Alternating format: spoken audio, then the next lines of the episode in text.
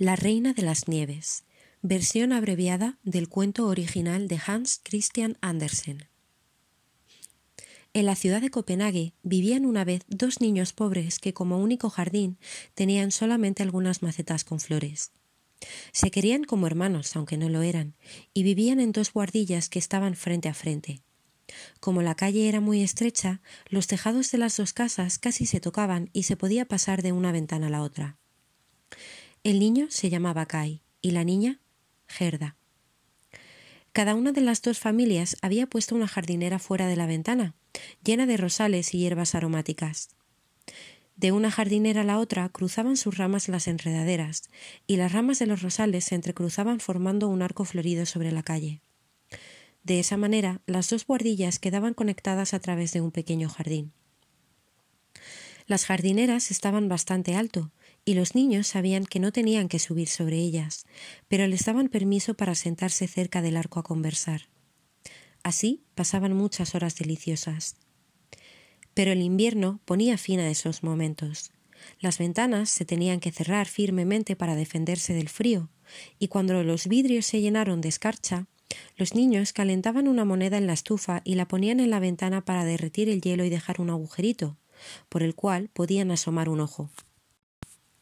Un día de invierno que Kai y Gerda estaban juntos dentro de una de las casas mirando un libro ilustrado, de repente, eran justo las cinco de la tarde, el reloj de la iglesia había dado cinco campanadas, Kai gritó de dolor. ¡Oh! Me, me duele algo. Ah, algo se me ha clavado en el pecho. Y luego añadió. ¡Ay! Tengo algo en el ojo. La niña le sostuvo la cabeza y observó los ojos mientras él pestañeaba, pero nada vio. Creo que ya pasó, dijo Kai. Pero no había pasado. A decir verdad, Kai había sido herido por dos trozos de vidrio del espejo del diablo. Todo esto era obra de un mago maligno, que había hecho un espejo mágico y lo había roto en mil pedazos. Estos pedacitos, que no eran más grandes que un grano de arena, flotaban ahora por el aire, y cuando alguno entraba en los ojos de alguna persona, ésta veía las cosas al revés. En lo bonito veía lo feo y en lo bueno veía lo malo. Los pobres desdichados a quienes un trocito le entraba en el corazón no se daban cuenta de que su corazón se convertía en hielo. El pobre Kai tenía estas astillas mágicas en el ojo y en el corazón. Su corazón se volvió inmediatamente de hielo y su ojo encontraba feo todo lo que veía. Pero él no se daba cuenta de lo que pasaba y comenzó a molestar a la pequeña Gerda hasta hacerla llorar. ¿Por qué lloriqueas? le gritó. Te ves horrible cuando lloras. Después añadió Mira esta rosa comida por los gusanos. Y mira esta otra, qué fea es. Son todas horribles. Y la jardinera también. Y se puso a patear la jardinera hasta que rompió las rosas. Después salió afuera y se fue a jugar a la calle con otros niños. Los niños más atrevidos de la ciudad amarraban sus pequeños trineos a los carros de los granjeros y daban una vuelta arrastrados por ellos.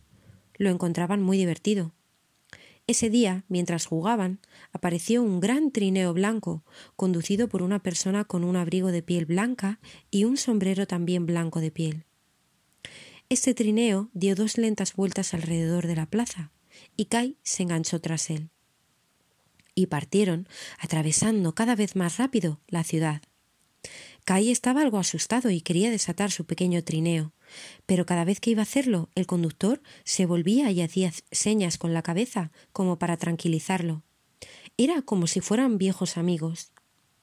Así es que Kai siguió sentado mientras pasaban por las puertas de la ciudad. Caía una nieve tan espesa que el niño no podía distinguir sus propias manos. Trató de desatar la cuerda y liberarse, pero no podía. Su pequeño trineo se deslizaba tan rápido como el viento. Kai gritó lo más fuerte que pudo, pero nadie lo oía. Caía mucha nieve y el trineo parecía volar. De vez en cuando daba un salto como si pasara sobre una zanja. El niño tenía mucho miedo. De pronto, el trineo grande se detuvo y el conductor se volvió y lo miró. Y entonces Kai vio que el abrigo y el sombrero de piel estaban hechos completamente de nieve. El conductor era una mujer alta, delgada y muy blanca, con los ojos brillantes como dos estrellas. Era la reina de las nieves. Se acercó, le besó en la frente y le preguntó ¿Tienes frío? Su beso era más helado que un bloque de hielo.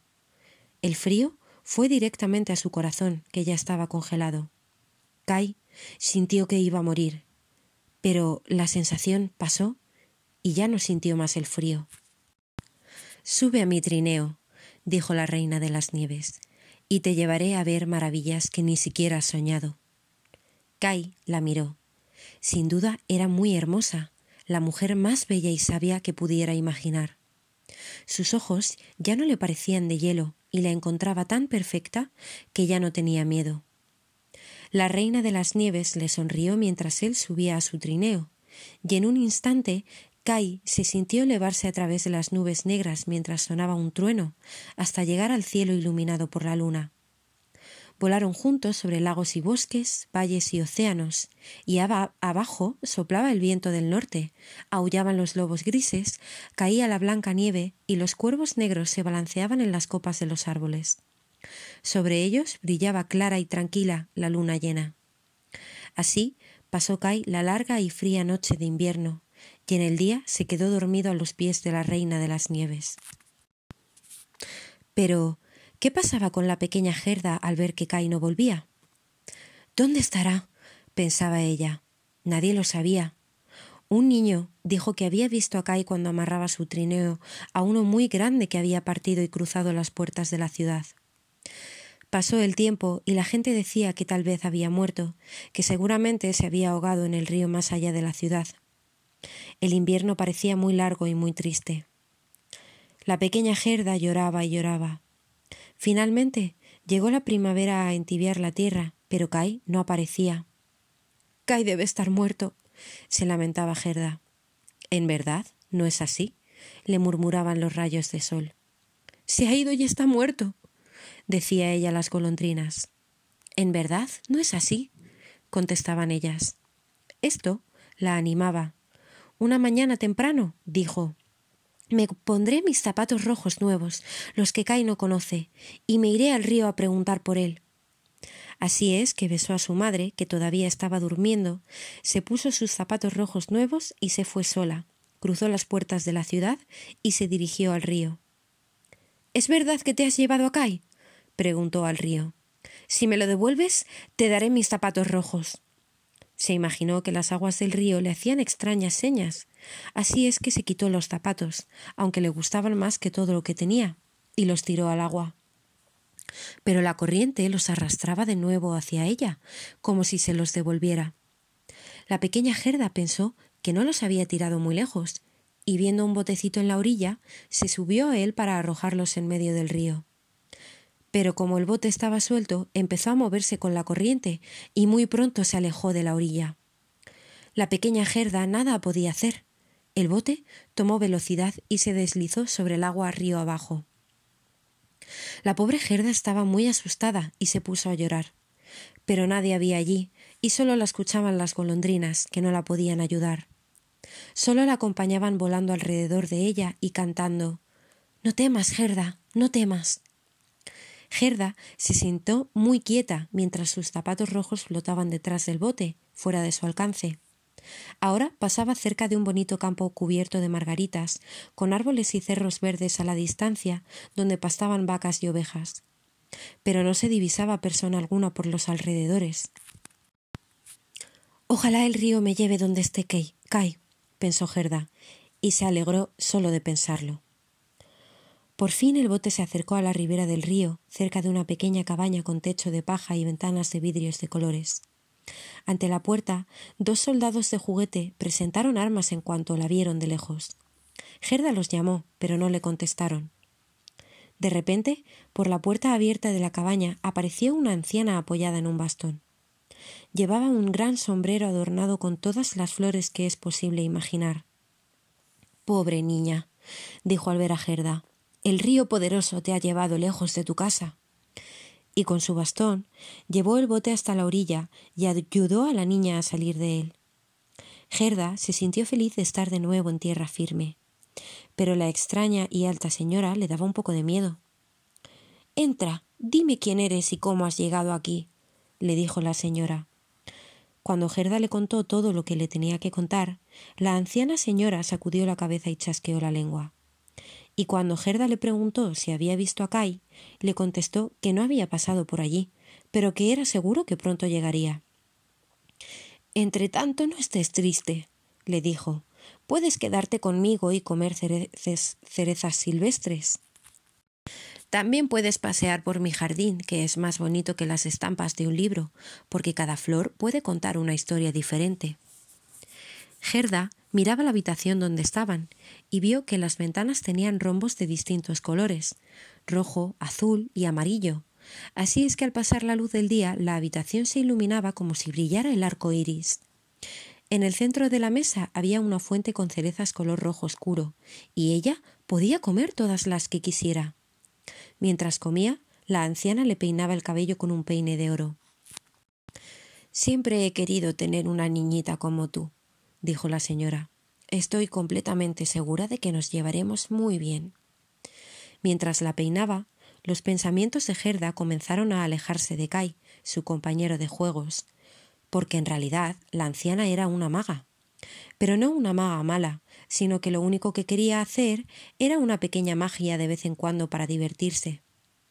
Ahora tenía muchas, muchas ganas de que Gerda se quedara con ella. Y como sabía que si la niña veía las rosas recordaría las rosas de su casa y las de la casa de Kai, se fue al jardín y con su bastón tocó cada rosal. Inmediatamente las flores cayeron al suelo y desaparecieron sin dejar huella. Nadie hubiera podido adivinar que allí alguna vez había habido rosas.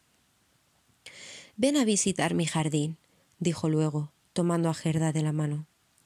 El jardín era hermoso y fragante. Allí crecían flores de cada país y de cada estación, abundantes, coloridas y hermosas. Sin duda, ninguna estampa podía compararse con eso. Gerda aplaudió de alegría y estuvo jugando entre las flores hasta que el sol se escondió detrás de los cerezos. Luego la señora le ofreció una camita muy bonita con almohadones rojos rellenos de pétalos de violeta. Allí durmió profundamente, soñando sueños más dulces que los de una reina el día antes de su coronación. Al día siguiente volvió a jugar entre las flores, en la tibieza de los rayos del sol. Así pasó muchos días en juegos felices, y muy pronto conoció cada flor del jardín. Pero, aunque había más de las que podía contar, a Gerda le parecía que faltaba una clase de flores, y no podía acordarse de cuáles flores eran las que faltaban. Una tarde, cuando estaba sentada al lado de la anciana, miró por casualidad su amplio sombrero, ese que estaba adornado con toda clase de flores. La más hermosa de todas era la rosa, y allí estaba porque la anciana se había olvidado de la de su sombrero cuando había hecho desaparecer las rosas de su jardín. Esa es la flor que falta. gritó Gerda. No hay rosas en el jardín. Y salió al jardín para asegurarse. No había allí ni una sola rosa. Se sintió tan triste que se puso a llorar, y sus lágrimas cayeron en el lugar en que había habido un rosal. En cuanto sus lágrimas tibias tocaron el suelo, el rosal empezó a crecer de nuevo, tan fresco y florido como antes. Gerda se acordó inmediatamente de las rosas de su casa y de su querido Kai. Oh. ¿Cómo pude haberme quedado tanto tiempo? decía. Debo encontrar a Kai. ¿Saben dónde está? le preguntaba a las rosas.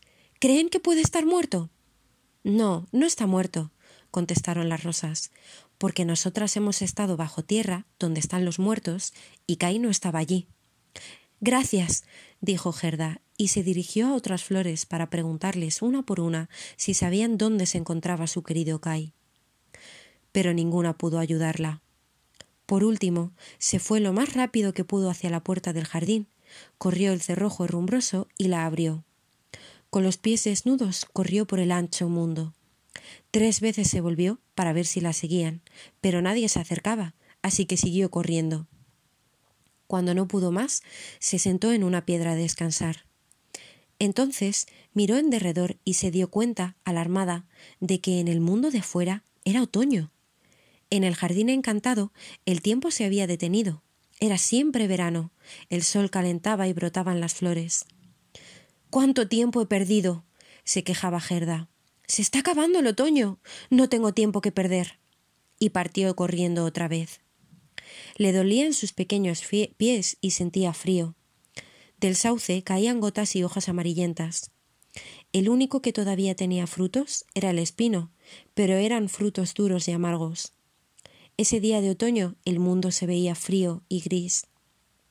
Ahora, ¿cómo voy a encontrar a Kai? se lamentó Gerda. De pronto escuchó un arrullo sobre un árbol, miró y vio una paloma solitaria.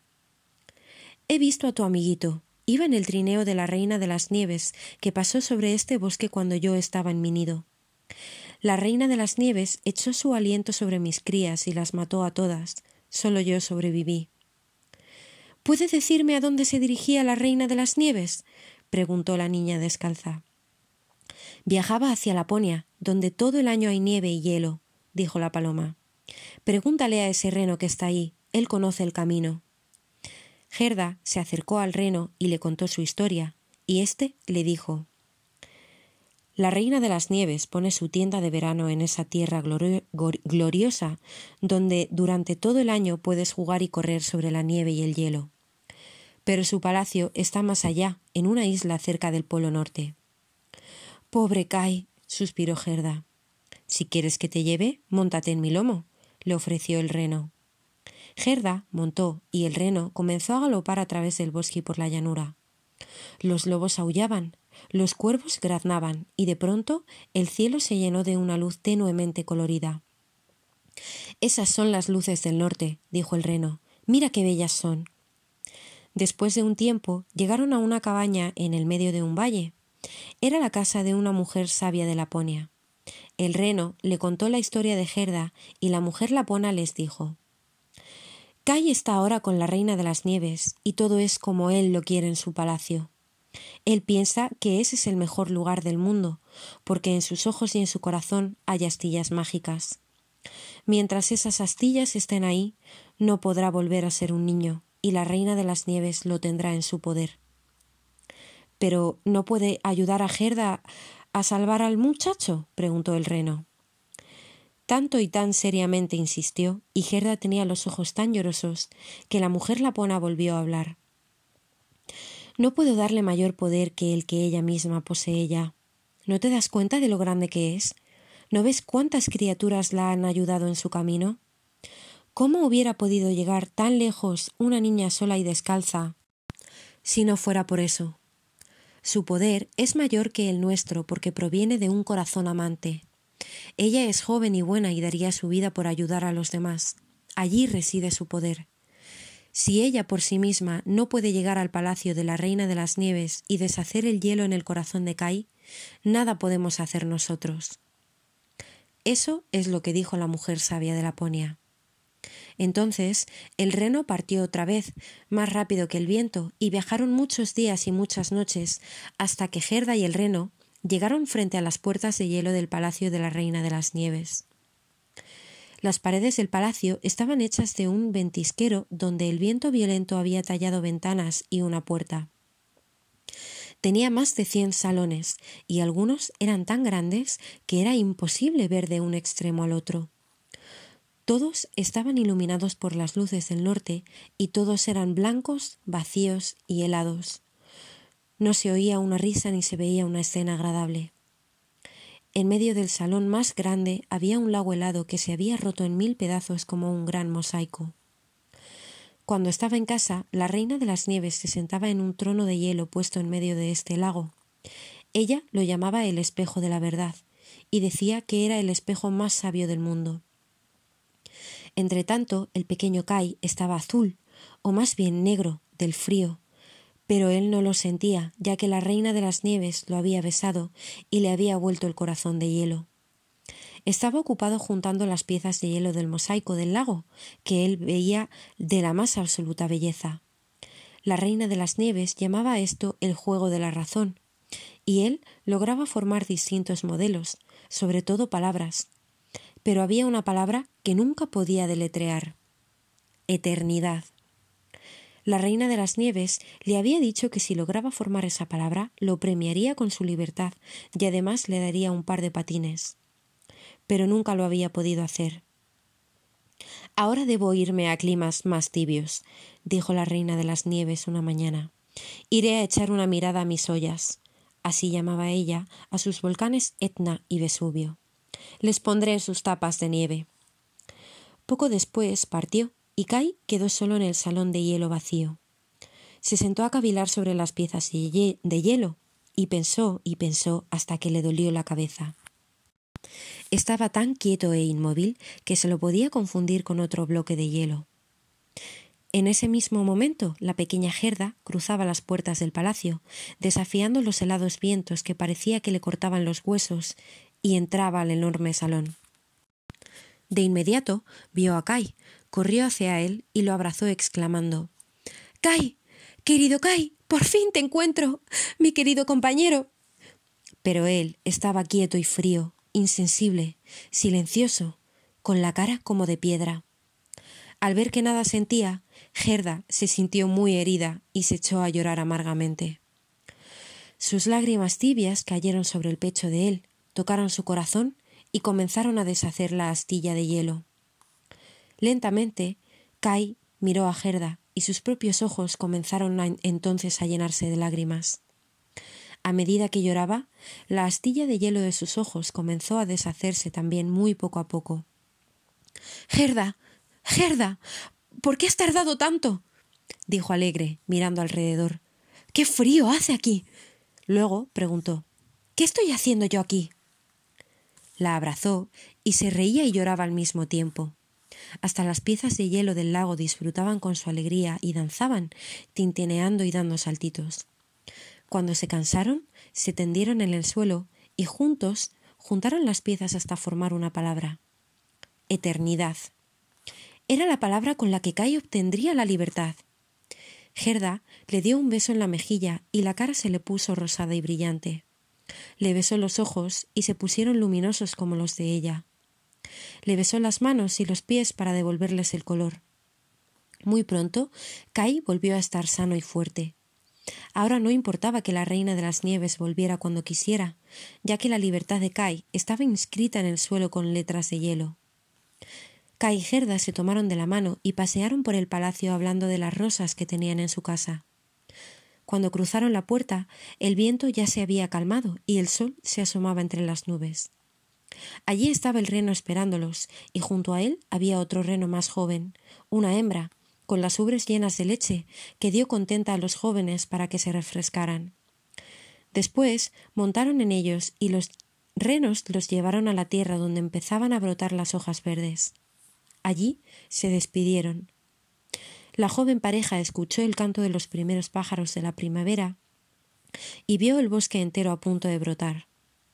Kai y Gerda caminaban tomados de la mano, y dondequiera que iban sentían la primavera que los saludaba con todo su esplendor. Finalmente llegaron a, Copenhague y reconocieron el sonido de las campanas de la iglesia que estaban cerca de su casa. Subieron la escalera que los llevaba a sus respectivas casas con el corazón latiendo muy fuerte. El reloj los recibió con el mismo tic-tac de siempre y sus manecillas se movían igual que antes. Por la ventana abierta se asomaban las rosas que brotaban de los rosales, y tras ellos estaban los taburetes donde se sentaban cada uno de ellos. Kai y Gerda se sentaron bajo el arco de rosas. El recuerdo del palacio de la reina de las nieves y su frío parecía estar muy lejos. Solo una cosa era diferente ahora, porque mientras se miraban cariñosamente, se dieron cuenta de que habían crecido, de que ya no eran niños, y se sintieron completamente felices, mientras alrededor de ellos brotaba, tibio y glorioso, el verano. Fin.